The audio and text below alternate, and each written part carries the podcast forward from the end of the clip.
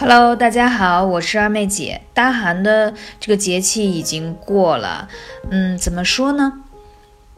大寒一过，那也就是说。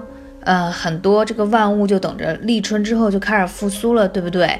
所以大寒的重点呢，在这几章的专辑当中，我都已经讲过，要避寒养肾仍是主流。所以你要艾灸好你的关元呀、肾腧，可以益精补肾、培肾固本、调气回阳。这句话是不是听起来有点拗口？简单说，你只有把肾是你的根本。你把肾养足了，那你这些阳气才能源源不断的输送到你的其他脏腑当中去。那如果想进一步的补益阳气的话，你还要配合的是哪些呢？艾灸一下你的大椎穴，还有肚脐的神阙穴，它可以更好的温煦你全身，提高身体的御寒能力，调整你全身的气血经络，特别适合害怕冷的人。那要知道，大寒之后马上就要立春了。春天主肝，要养好肝气，所以在大寒跟立春之间的时候，我们要过渡一下。过渡就是说，我们要照顾一下肝气，应该如何去梳理和调节。那在这里就要讲到说啊，我们可以就是首先要灸一下后背的。肝腧穴后背的肝腧穴，还有脚上的太冲穴。脚上太冲穴在哪里呢？啊，如果你找不到的话，包括你想调节肝气的问题，你可以来问二妹姐幺八三五零四二二九。要知道啊，春天呢马上开始了，它是养肝的季节。如果你肝气不疏通的话，你会出现什么症状呢？第一个啊。呃，肝气太旺的人呢，容易长痘，脾气暴躁，而且容易有乳腺增生的问题。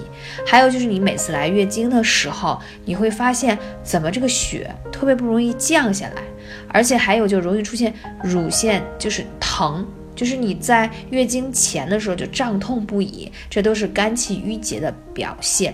而且如果肝气太旺的话，它会令到你消化不良。我说几个症状，你看你有没有？就是你经常会有吃完饭以后打嗝胀气，这叫嗝逆。其实它是跟肝热、肝气旺有关系，因为肝气应该是比较平和平稳的，不去往上走，而去往下行。而当你有了热，它往上走的话，就会干扰到你的脾胃，了解吗？所以你的脾胃就会影响到。消化不良，所以我才说五脏六腑它是一个整体，我们需要统筹协调调整，它才可以养得好。所以经常有粉丝来问说：“二妹姐，我特别着急，你能不能告诉我一个方法啊？一周就可以把我的症状搞定？”我说呢，我可以给到你一些穴位，让你呢短期之内有所缓解，但是你希望可以彻底把它调整好，需要时间呢。因为当你出现这个症状，也是日积月累而来的。那这次的大寒这个节气吧，就啊不得不要强调讲一下为什么？因为今年的大寒养生太不容易了，整个的这个节气都是在春运的高峰期。因为我们说到节气是从这个节气开始了，嗯，之后的一周到两周都会啊伴随着这个节气。所以你你看，正好赶上春运了，所以人们在整个春运的过程当中，又赶上全国各地的这个啊风雨交加呀，包括这个下雪呀，反正路上就会很很多波折，也很冷嘛。在旅途当中又要筹备年货，就会呃令到你很忙碌，就很呃劳累。所以我们说大寒这个季节是应该让你收藏的，就是更加的安静，就是在古人呀。大寒这个季节是不出门的那一天，就很安静在家，就是所有事情都不要去想，什么事情也不要干，就让自己安安静静。因为那一天啊，就是要把你的阳气更好的收在体内。所以，但是呢，又赶上正好春运的这个季节，就是你没有办法去迫于无奈要折腾，这一折腾就会导致。怎么说呢？你的阳气外泄，因为人一旦焦虑又奔波忙碌赶在路上，他就会消耗你的体力嘛。回家的心是很急切的，那我就建议大家呢，是不是可以在旅途当中，比如说用一些艾灸的方法，啊，去补好你的大寒的阳气。比如说，你是不是可以随身带艾灸罐，还是贴艾灸贴？这是一种。还有一个就是之前二妹姐有跟大家分享过的黄精、人参、茯苓熬制的膏方啊，它也是补肾的方式。那既然你有消耗，你就要有所补充。要知道，所有的呃身体的疾病都是过度消耗到一定程度上以后，日积月累导致呢就成病了。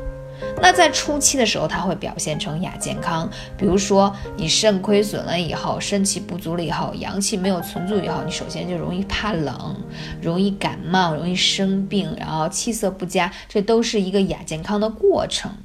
当时间久了，透支多了，那就会形成一些比较严重的疾病，大家了解吗？所以说，消耗有的时候是我们无法避免的，但是我们要做及时的补充。所以，无论你是用内调膏方的方式，还是用艾灸的方式，总之要选择一个。补给的方式，肾气的补法呢，是一个循序渐进的过程，不是一蹴而就的。五脏六腑的调理都是需要时间的，所以呢，肾气的补足呢，呃，我刚才讲到说的穴位呢，大家除了在忙碌的回家路上，到了家之后，定下神，安下心，赶紧拿出你的。